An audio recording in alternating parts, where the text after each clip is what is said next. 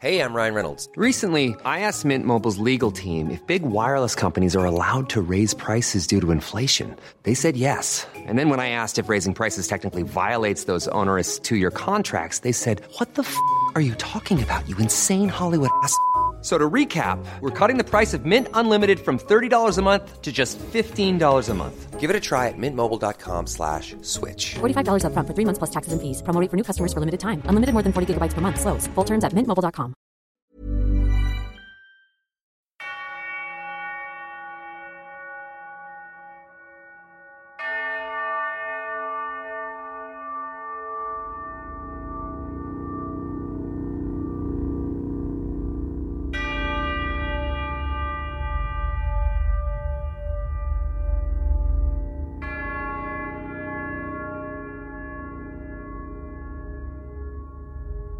En 1855, los habitantes de varios pueblos en Inglaterra salieron de sus casas luego de una larga noche de tormenta invernal para encontrarse con misteriosas huellas en la nieve que parecían no tener explicación. Pasando por ríos, techos y paredes sin ningún problema, las pezuñas recorrieron decenas o hasta cientos de kilómetros sin detenerse. Las personas intrigadas por las extrañas marcas sin sentido, decidieron alojarse en sus casas por las siguientes noches, aterrorizados de lo que haya dejado tan raras marcas. Esta es la historia de las huellas del diablo.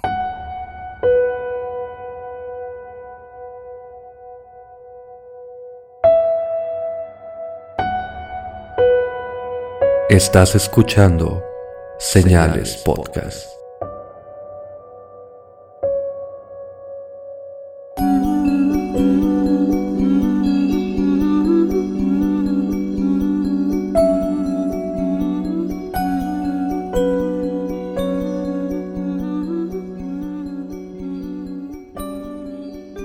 Buenas noches señalados y gracias por acompañarnos en otra edición del Viernes Misterioso de Señales Podcast.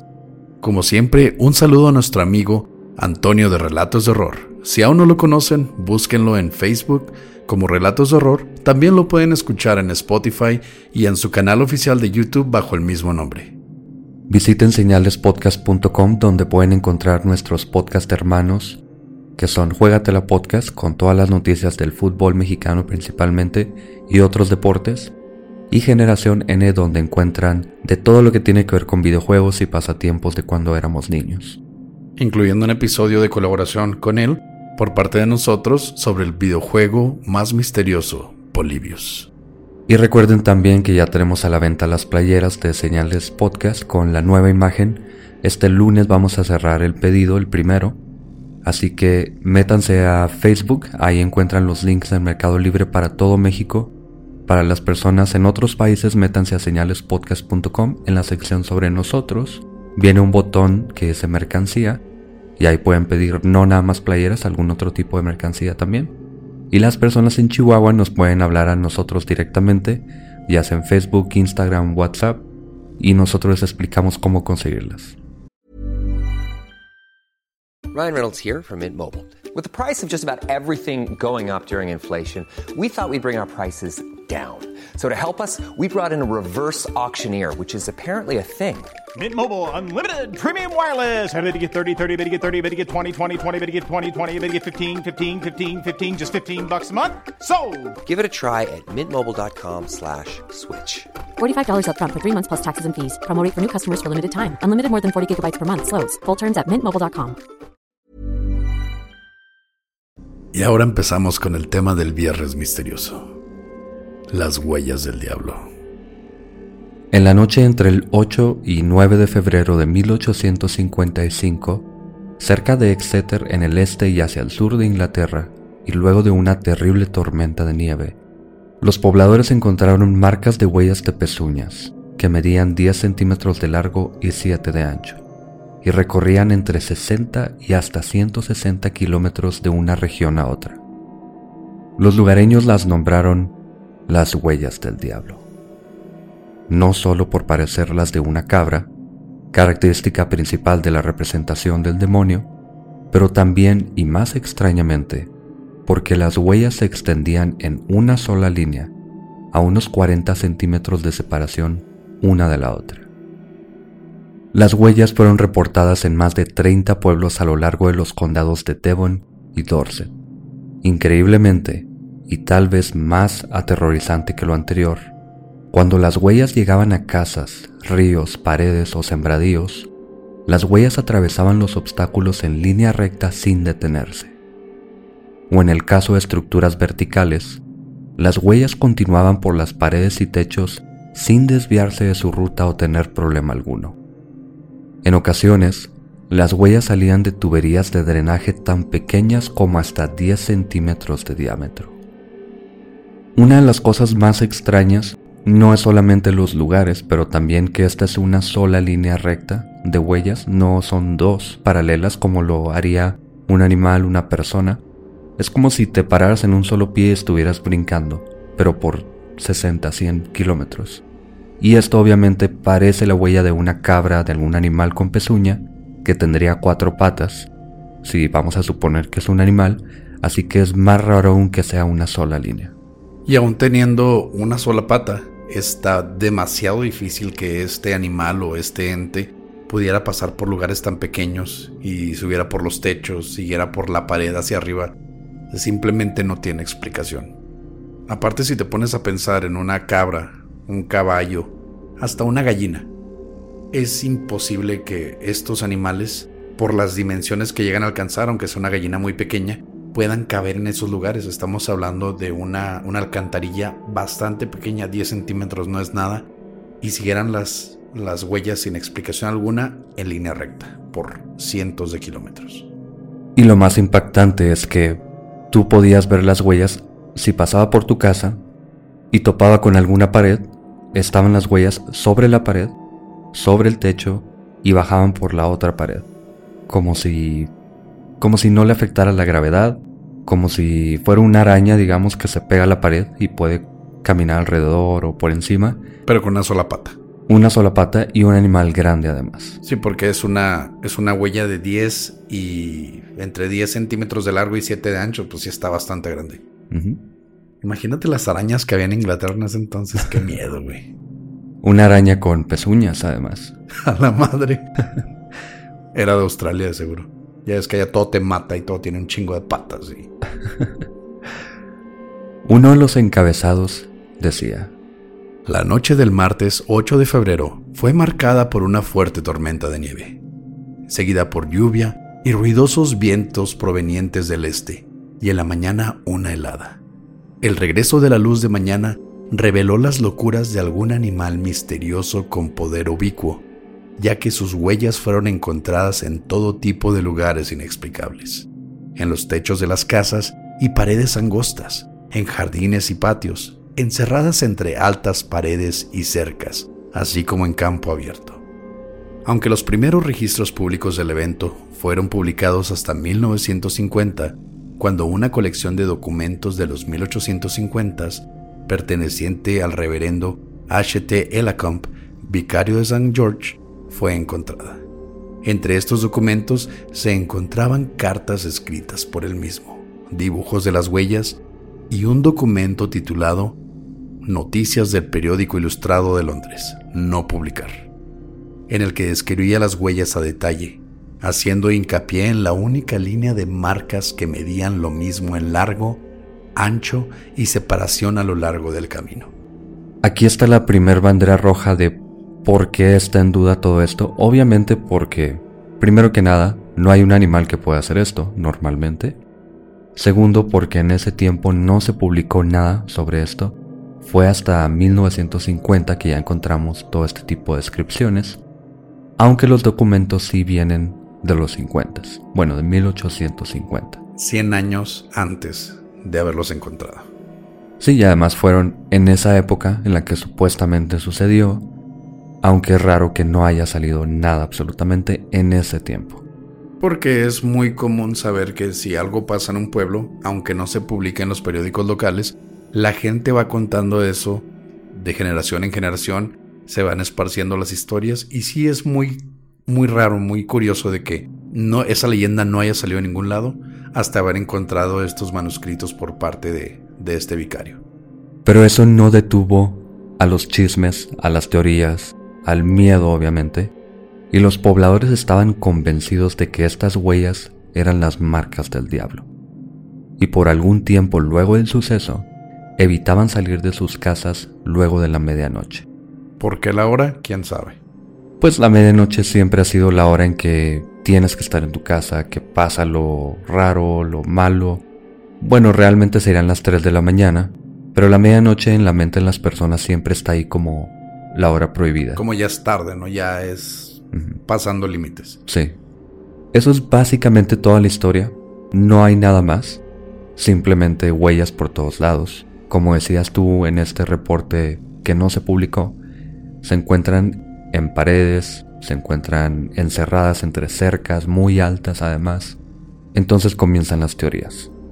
La primera teoría es que eran simplemente cuadrúpedos, es decir, animales como caballos, burros, ponis, pero esto no explicaría que fuera una sola línea de huellas. No puedes meter un caballo en una alcantarilla de 10 centímetros. También, aunque esto de la alcantarilla lo encontré en solo una fuente, así que hay que tener eso en cuenta también. No puedes poner un caballo a caminar por una pared en vertical. Eso no te lo voy a discutir. No puedes meter un burro tampoco, es más difícil. Si es difícil subir un caballo, imagínate un burro. Ok, aunque fuera un caballo, el caballo más inteligente del mundo, o más ligero del mundo, no va a caminar por una pared. Y menos en una sola pata. Sí, exacto. A menos de que haya sido un caballo mutante inglés, quién sabe. Me puse a pensar en lo de Montman, que supuestamente venía de esta área contaminada por explosivos, por pruebas y todo ese rollo. En Inglaterra supongo que hay este tipo de zonas, pero no leí nada absolutamente sobre algún posible, no sé, una zona radioactiva, una zona contaminada por pruebas de explosivos, ¿no? Realmente no había nada, es una zona muy normal, es el, el área de Devonshire, de Exeter, son zonas bastante pobladas hoy en día.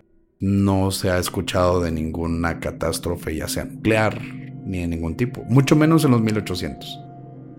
La otra teoría, y bastante alocada, viene siendo la de los roedores saltarines un tejón, por ejemplo.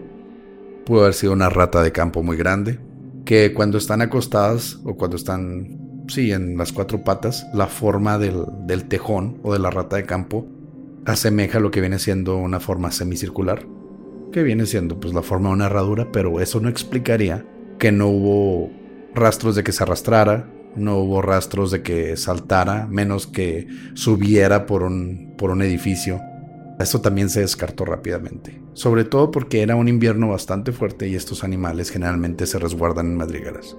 Esta teoría se me hace la menos posible porque digamos que fuera uno. De todas formas son 60 kilómetros mínimo, 160 kilómetros máximo. Se me hace demasiado para un animal de este tamaño. Brincando además todo el tiempo. No me parece para nada posible. Además, Vimos unos dibujos de cómo serían las huellas de estos animales y no parece ser para nada una pezuña. Aparte por el peso de estos animales, la nieve habría cubierto la, la marca de las huellas rápidamente porque no son muy pesados. Hay algunos reportes de que las huellas estaban dentro de la nieve hasta un pie de altura, que serían varios centímetros obviamente, hasta 20 centímetros aproximadamente. Así que tiene que ser algo muy pesado, tiene que ser algo que pueda saltar esa, pues esa distancia. Además, no es uno tras otro, unos centímetros nada más, son hasta 40 centímetros, medio metro de distancia. Es mucho para un animal de ese tamaño. Y aparte en línea recta, y eso no se me va a olvidar, es en, en edificios verticales. Por más fuerte, tienes que ser un animal muy pesado o un ente muy pesado, y eso no te permite escalar una pared en línea recta tampoco. Otra, y esta es la más tonta, Sería posible, pero es muy tonta. La teoría es que un canguro se escapó de algún zoológico en Inglaterra en invierno. Que no es imposible, obviamente. Supongo que tienen canguros en zoológicos allá. Pero es muy obvio que habría salido en las noticias que se escapó un canguro, para empezar, y no se encontró nada así. Y volvemos a lo de que no va a saltar una pared de forma vertical. Aparte de que hay un canguro en tu techo, te vas a dar cuenta. sí, aparte. Sobre todo porque los canguros tienen dos patas. Bueno, aunque saltan con las dos patas y luego aterrizan con las patas juntas y si forma, vamos a poner las imágenes también, si forma algo muy extraño que podría asemejarse como una pezuña, pero me parece muy raro de todo. Es más tipo un triángulo, ¿no? Lo que, lo que dejan.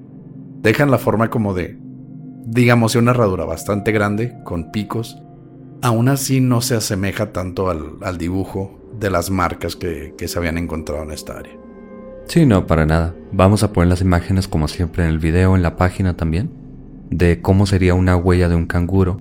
Y no, e, es muy grande además. Se ve obviamente que tiene más dedos porque una pezuña tiene dos nada más. Y además las huellas que dibujó el vicario son claramente de una herradura. Así que no, para nada. Y luego viene una que ya es un poco posible, que no sé, me deja con duda un poco. Y de esta fue donde los Estados Unidos se han colgado por ya cientos de años para cubrir ovnis, para cubrir este sucesos paranormales que ellos sí supongo que ya han de tener encerrados en el área 51, pero es la favorita de Estados Unidos para encubrir cualquier cosa del público. Y es que un globo meteorológico experimental que se soltó por error en Devon e hizo marcas por dos grilletes que arrastró por el suelo esta teoría fue propuesta por el escritor eh, Jeffrey Household, quien entrevistó a un hombre llamado Major Carter, nieto de un trabajador en el puerto de Devon en ese tiempo, que según su abuelo, el accidente con el globo fue encubierto porque en su camino dañó varios invernaderos y ventanas hasta caer cerca del pueblo de Huntington a Devon, 20 kilómetros de distancia. Ahora, si pusieron mucha atención, estas huellas fueron encontradas en un rango de 60 a 160 kilómetros de distancia. Entonces no concuerda mucho. Aparte si es un globo arrastrando dos grilletes, pues va a dejar bastante destrucción. Esta destrucción no, no se menciona en ningún momento en la carta del vicario y no se menciona nada sobre un globo. Por más que hayan tratado de encubrirlo, alguien habría reportado los daños a su casa y nada de esto pasó. Solo se encontraron huellas por todo el pueblo y diferentes pueblos más adelante. Además dijiste algo muy importante al inicio, que en Estados Unidos sobre todo se ha utilizado el globo meteorológico como excusa para muchas cosas. En este caso ni se menciona. De hecho, supuestamente el abuelo le dijo que, que fue encubierto, así que es totalmente lo opuesto. En lugar de decir fue un globo, aquí dijeron no pasó nada. No fue un globo. No fue un globo, que deja lugar a más dudas, obviamente. Fue un extraterrestre, no fue un globo, fue un platillo volador, fueron alienígenas, pero no fue un globo meteorológico que se nos soltó. Bueno, causó varios daños. si alguien hubiera visto algo y no causara daños, probablemente habrían dicho pues fue un globo nada más. Pero en este caso, al parecer, un globo sí causó daños. Entonces querían evitar tener que pagar por los daños. Aún así, siento que esta explicación, que lo más posible es que si haya sido de alguna manera relacionado con un globo meteorológico experimental, por más trillado que suene en los 1850s. Pero, pues quién sabe, es todavía la más posible, pero aún así es bastante increíble. Sí, bastante. Otra teoría es la de que fue un grupo de gitanos, básicamente hippies que creen en cosas de los celtas, demonios, ángeles, todo ese rollo y en pocas palabras querían hacer pensar a las personas que el diablo es real. Hicieron algún tipo como de zanco o algo así. Y simplemente se dedicaron a dejar estas huellas toda la noche para asustar a las personas. Y se dice que fueron cientos de ellos, ¿no? Sí, pues 60, 160 kilómetros, varios pueblos. Se dice que fue un grupo grande de personas. ¿Para qué realmente? No sé. Tal vez para ganar adeptos que empezaran a creer o algo así. O para ofrecer sus servicios para deshacerse de este tipo de cosas. Mm, había unos gitanos ahí en las Quintas Carolinas, hace rato. Y cada vez que ibas a, la tienda que es el Mirador, así se llama un supermercado que está en la colonia donde vivo. Y era muy gracioso porque sabías dónde vivían. Porque pasabas por su casa y tenían así unas lonas así cubriendo todo. En una casa normal, que tiene techos y ventanas y cosas normales pero ellos les ponían esos aditamentos, no sé para qué. Pero siempre había alguien, había como tres afuera del mirador de, este supermercado, y te ofrecían leerte la mano, te ofrecían hacerte curaciones, te ofrecían, no sé, limpias, cosas así. A cambio ya sea de comida o de dinero, o hasta de ropa. Pero siempre sí tuve una vibra muy misteriosa de esos los gitanos, porque sí, como que ya nomás por verlos, de ver tantas películas y creías, no, pues es que si les dices que no, si les haces mala cara, te van a echar una maldición o te van a echar un zanco gigante en la casa con huellas de herraduras y todo tiene un chingo de sentido ahora.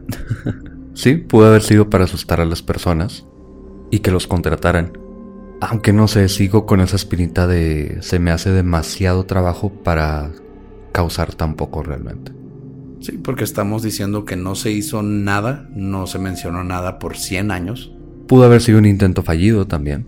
Qué hueva, ¿no? Estar planeando por 2, 3 años. Mira, van a agarrar este palo grandote.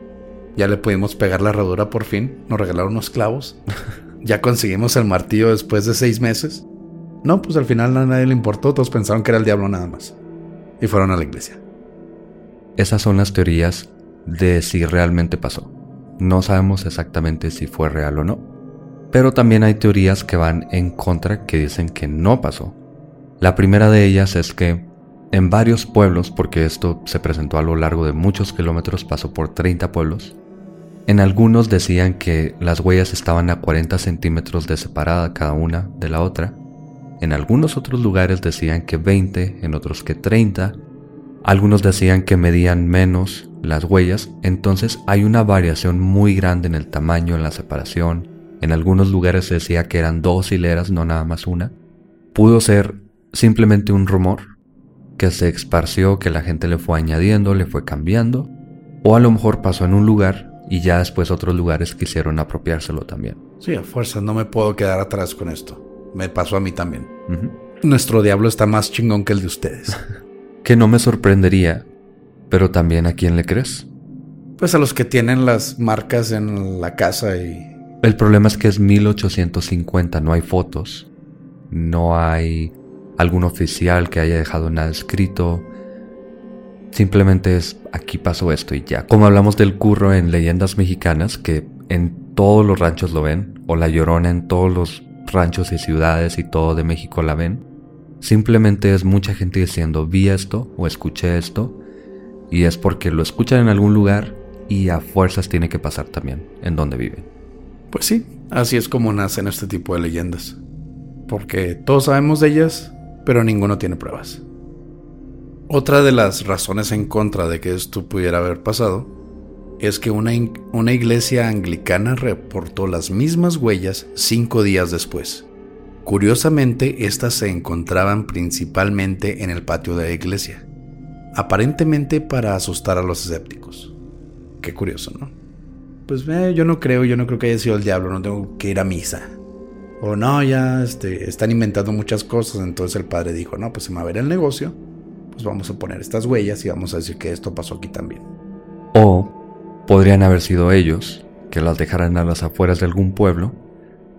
Tal vez las personas simplemente lo vieron como algo curioso, no fueron a la iglesia lo intentaron replicar esta vez alrededor de la iglesia por alguna razón y ya simplemente quedaron como los mentirosos, como los que estaban tratando de invitar a la gente de alguna forma medio extraña, pero no sé, queda como simplemente un intento por aparentar que algo está pasando.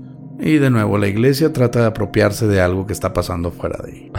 bueno, estos son anglicanos, no es católico, pero pues sí. Sigue siendo, es la misma burra, pero revolcada, como decimos aquí en México. Sí, no, no tiene mucha diferencia, es una iglesia a fin de cuentas. Pero este no es el único evento que pasó así. No fue ni el primero, no fue ni el último tampoco, y vamos a hablar de algunos otros que han sucedido a lo largo del tiempo. La iglesia luterana Frauenkirche en Devon, Alemania, comenzó a ser construida en 1468, pero los constructores se quedaron sin dinero en 1479. Dice la leyenda que los constructores hicieron un pacto con el diablo para obtener fondos.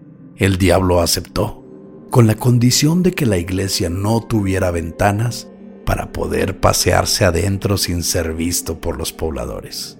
Al terminar la construcción, el diablo se dio cuenta de que había sido engañado, ya que desde la entrada solo se puede ver una ventana, aunque la iglesia está rodeada de muchas más que el demonio no pudo ver en ese momento. Molesto, el diablo pisó fuertemente el suelo. dejando una huella negra en el piso que sigue ahí hasta ahora. En realidad, fue que el Papa Sixto IV otorgó más fondos para su construcción. Pues fue el diablo al mismo tiempo, porque al fin y al cabo fue una invención de la iglesia. Y hay una foto y la voy a poner, obviamente.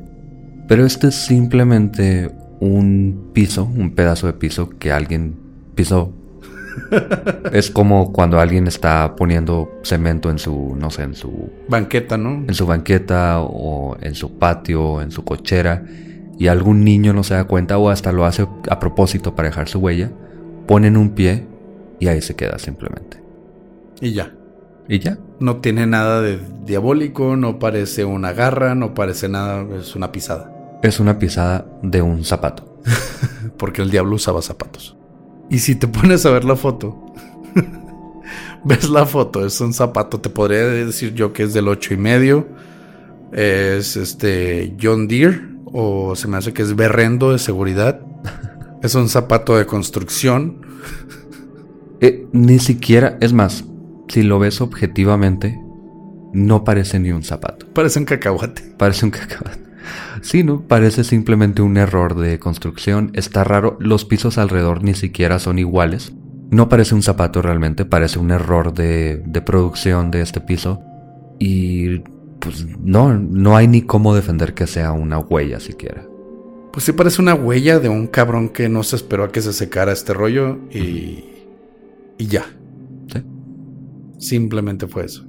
Pero tenía que haber todo este mito, toda esta leyenda alrededor de la iglesia para invitar a gente porque, de hecho, esta foto la encontré en un artículo de una persona que andaba de viaje por Alemania, escuchó la leyenda y obviamente fue a la iglesia a visitar simplemente por la huella. Y esto es algo que se ha hecho por años y años y años. A mí me tocó ir a Puebla en el 2017. No, 2018 de hecho. En diciembre del 2018 me tocó ir a Puebla. Fuimos a un pueblito que se llama Chignahuapan. No sé si lo estoy pronunciando bien. Es donde se hacen las esferas de Navidad. Y tienen una laguna que, que te lleva, se supone que es la entrada al Mictlán. Que eso está muy chido, ¿no? Porque te lleva a las raíces de, de las culturas prehispánicas. Pero la iglesia nunca se puede quedar atrás. Ahí está la famosísima iglesia de Longuito. Y literal se llama la iglesia de Longuito. Es una iglesia que está pintada rosa. Por que estábamos en el mes de... o en el año en contra del cáncer de mama, entonces la pintaron de rosa. Pero en la iglesia de Longuito hay, sí, un honguito. Que se supone que tiene a la Virgen, que tiene una cruz y tiene a Dios o a Jesús. Esto es lo que se supone que tiene. Puede que me esté equivocando, pero sí se supone que tiene algo así grabado. Que un padre fue y encontró y, era un padre que curaba a la gente, porque eso nos estaba contando el señor que iba en el tour. Que curiosamente también nos dijo que era sobrino lejano de Capulina, porque hay una estatua de Capulina en ese pueblo. Ok. o sea, todo tenía este pueblo. Es el pueblo más chingón de, de toda el área. Pero sí, está la, iglesia de Longuito. Y vas y ves así una burbujita, así como de, de, un polímero plástico. Y ahí está Longuito adentro. Y tiene unas rayitas y unos puntitos, así como de quemaduras de cautín. Y también te dice, no, vinieron unos científicos, se la llevaron a Harvard. Trataron de replicarlo y no pudieron. Y los mismos científicos de Harvard, porque Harvard es la iglesia, digo, es la, es la escuela que puedes decir que, pues, que todos conocen o han escuchado aumentar. Y pues eso se le da como que más solidez científica. Y es una mamada, güey. Es un, es un hongo, güey. Entonces los de Harvard no saben utilizar un cautín, es lo que me estás diciendo. Al parecer. o no, estaban atónitos ante el milagro del honguito. Claro, obviamente. Si alguno de ustedes es de Puebla o de Chignahuapan, ya lo han visto. Es un honguito. bueno, pasando a otras historias de las huellas del diablo que nos fuimos por otro lado completamente. En mayo de 1840, en las islas Kerguelen, en el Océano Índico, un capitán marítimo y su tripulación encontraron huellas de pezuñas de 7 centímetros de largo y 6 de ancho, caminando por la nieve en una isla en la que estaban seguros que no existían animales con pezuñas. Entonces, como había puras aves así sin garras o sin, sin uñas o... No, sin pezuñas. Un ave no tiene pezuñas. Pero puedes asemejarla con un ave muy grande, ¿no? O sea. Bueno, tenían 7 centímetros de largo y 6 de ancho. Una pezuña se caracteriza por tener dos dedos, básicamente nada más. Un ave tiene tres. Básicamente no había mamíferos como vacas, caballos, burros, cabras. No había este tipo de animales. Y bueno, esta es la que se me hace más creíble, entre comillas, porque si es una isla pequeña y no hay animales de este tipo, sí está raro encontrar huellas así. Disculpa aquí mi escepticismo, que es muy raro que yo sea el escéptico en este tipo de casos. ¿Mm? Son marineros. Es una isla que pues está, supongo, en las, en las cartas marítimas o está en algunas rutas. No es posible que algún otro barco haya llegado, que haya tenido este tipo de animales, los hayan bajado tal vez para comer, para pasearlos, para lo que haya sido, y los hayan subido de vuelta y se quedaron las huellas ahí. Es probable, aunque si pasara esto tendría que ser muy recientemente, porque las huellas se tienen que ir obviamente con el aire, sobre todo si es una isla que está muy expuesta, supongo que no hay muchos edificios ahí, porque son unas islas muy lejanas a África, es el continente más cercano y están a cientos de kilómetros. Entonces me parece un poco difícil que haya pasado esto. Y que hayan casi coincidido estas dos tripulaciones me parece muy difícil. Pero pues también estamos hablando de que era un lugar nevado. Es muy fácil meter en un lugar húmedo donde hay lodo, metes una huella. Si la cubres con hielo es más difícil de que se deshaga. Eso pasa mucho en invierno cuando llueve o cuando cae la nevada, que andan los perros o los gatos. Marcan la huella en el lodo y puede durar hasta una semana, sin problemas. Pero ellos supuestamente lo encontraron en la nieve, no en el lodo. Así que, bueno. O pudo haber sido modificado para darle un poquito más de impacto a la noticia o a la historia. Así que tal vez. Otra de las situaciones similares donde se llegaron a encontrar huellas fue en Bélgica en 1945. Un hombre llamado Eric Frank Russell descubrió huellas similares, aunque éstas iban en pares, solo que una justo al lado de la otra, como si el animal, o lo que fuese, brincara de un lugar a otro. El hombre siguió las huellas por casi un kilómetro, hasta un pequeño bosque. Al cruzarlo, la siguió por tres kilómetros más a través de ríos y campo abierto hasta una colina, donde las huellas desaparecieron por haber sido borradas por el viento. Aunque la colina de enfrente, que estaría protegida del viento en dirección opuesta, no tenía más huellas. Se parece la historia del rancho Skinwalker cuando ven a este ser, a este como lobo, digamos, que estaba persiguiendo al ganado, sale corriendo y luego Sherman sale corriendo tras la criatura, llega a una colina y la bestia debería estar corriendo colina abajo o colina arriba del otro lado, pero ya no ve absolutamente nada.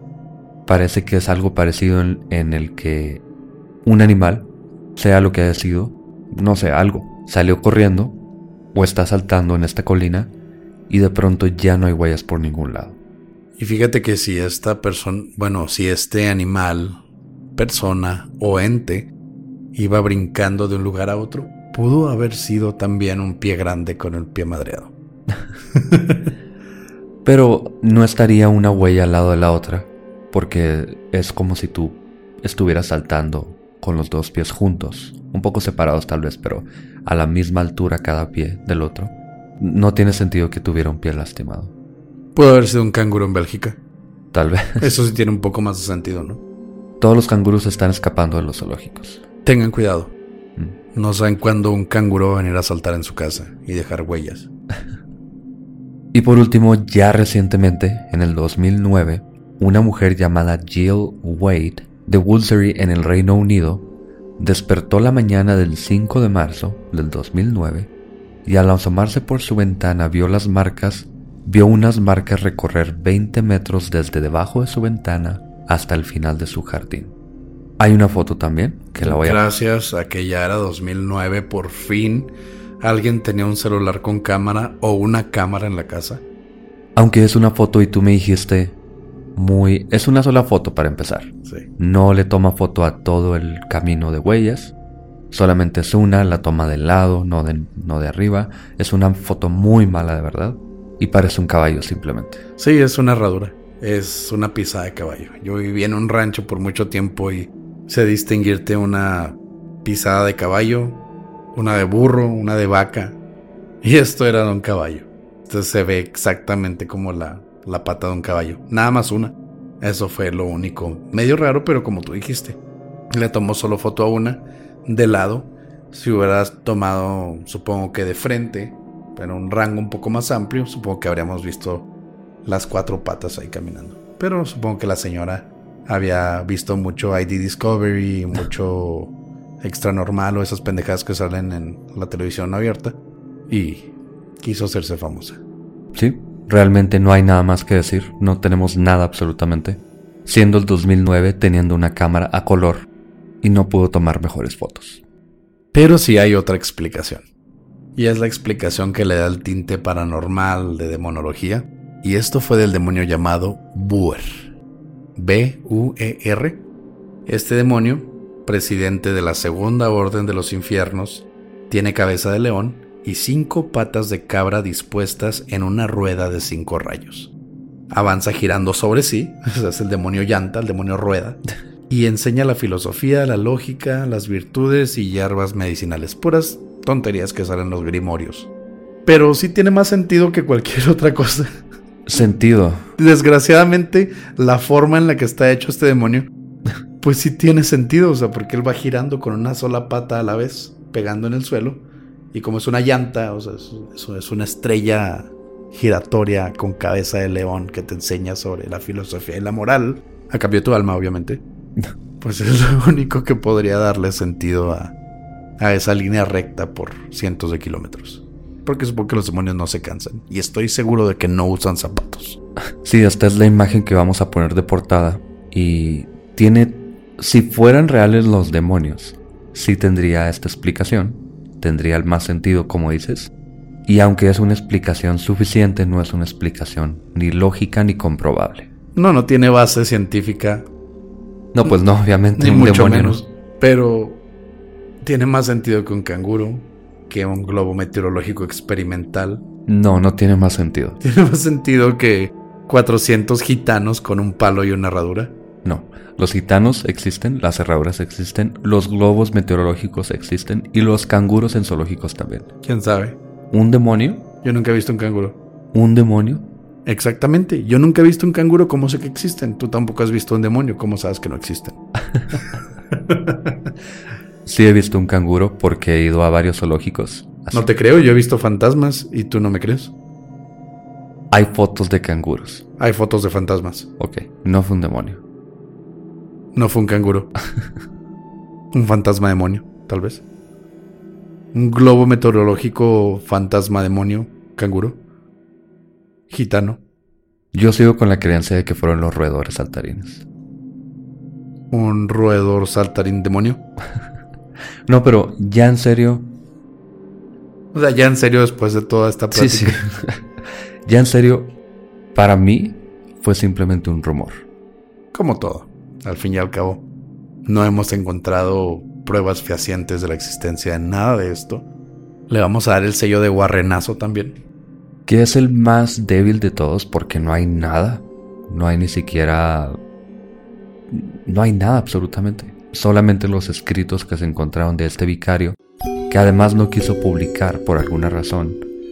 Esta mujer que tomó la peor foto del mundo. De un caballo. De, un de una huella de un caballo.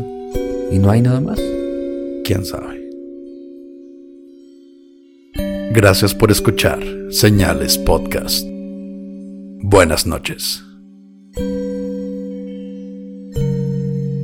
Gracias por escuchar este episodio de Viernes Misterioso y vamos directamente a los saludos. En Instagram a Jonah Torres de San Nicolás, Nuevo León, a Julio Arzola de Santiago de Chile, Daniela Amezquita, que quiere saludos para todo Tijuana, para Bren Day, que dice que tiene un fetiche con mi voz y quería que lo mencionara. Gracias. Ok. Gracias, Bren.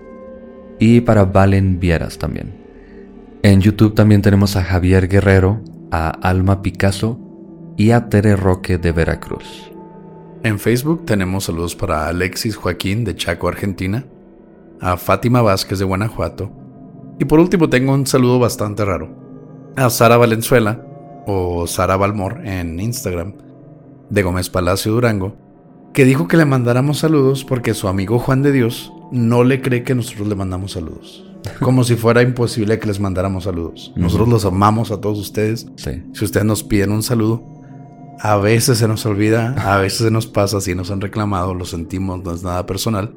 Pero si lo tenemos a la vista y le tomamos el screenshot antes de que se nos pase todo, claro que les vamos a mandar saludos. Juan de Dios, no seas tan escéptico, viejo. Y doble saludo para Sara para que le creas doble. Sí, triple saludo, chingue su madre. y también un saludo para Angie. Hoy me tocó algo muy raro. Había Angie Guerrero, es de ahí de Datazone, es una entrenadora. Y ella hace poco me dijo que estaba escuchando nuestros podcasts y que de repente se volvió así fan. Que no dejaba de escucharnos día a día. Tiene un hijo y de repente, mamá, es que estás escuchando estos otra vez. Y lo, no, no, no, espérate. Y algo muy gracioso que espero que ninguno de los jefes de Datazone lo escuche.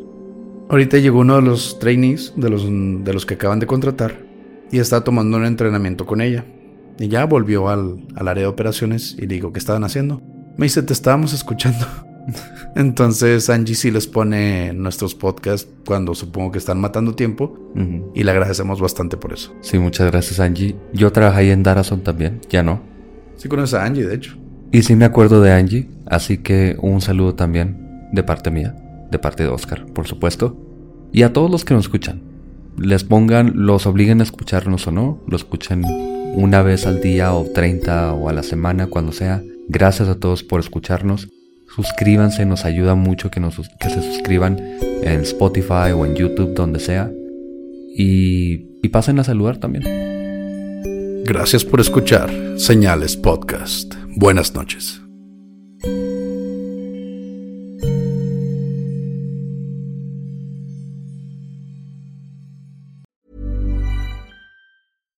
Hi, I'm Daniel, founder of Pretty Litter. Cats and cat owners deserve better than any old fashioned litter. That's why I teamed up with scientists and veterinarians to create Pretty Litter. Its innovative crystal formula has superior odor control and weighs up to 80% less than clay litter. Pretty Litter even monitors health by changing colors to help detect early signs of potential illness. It's the world's smartest kitty litter.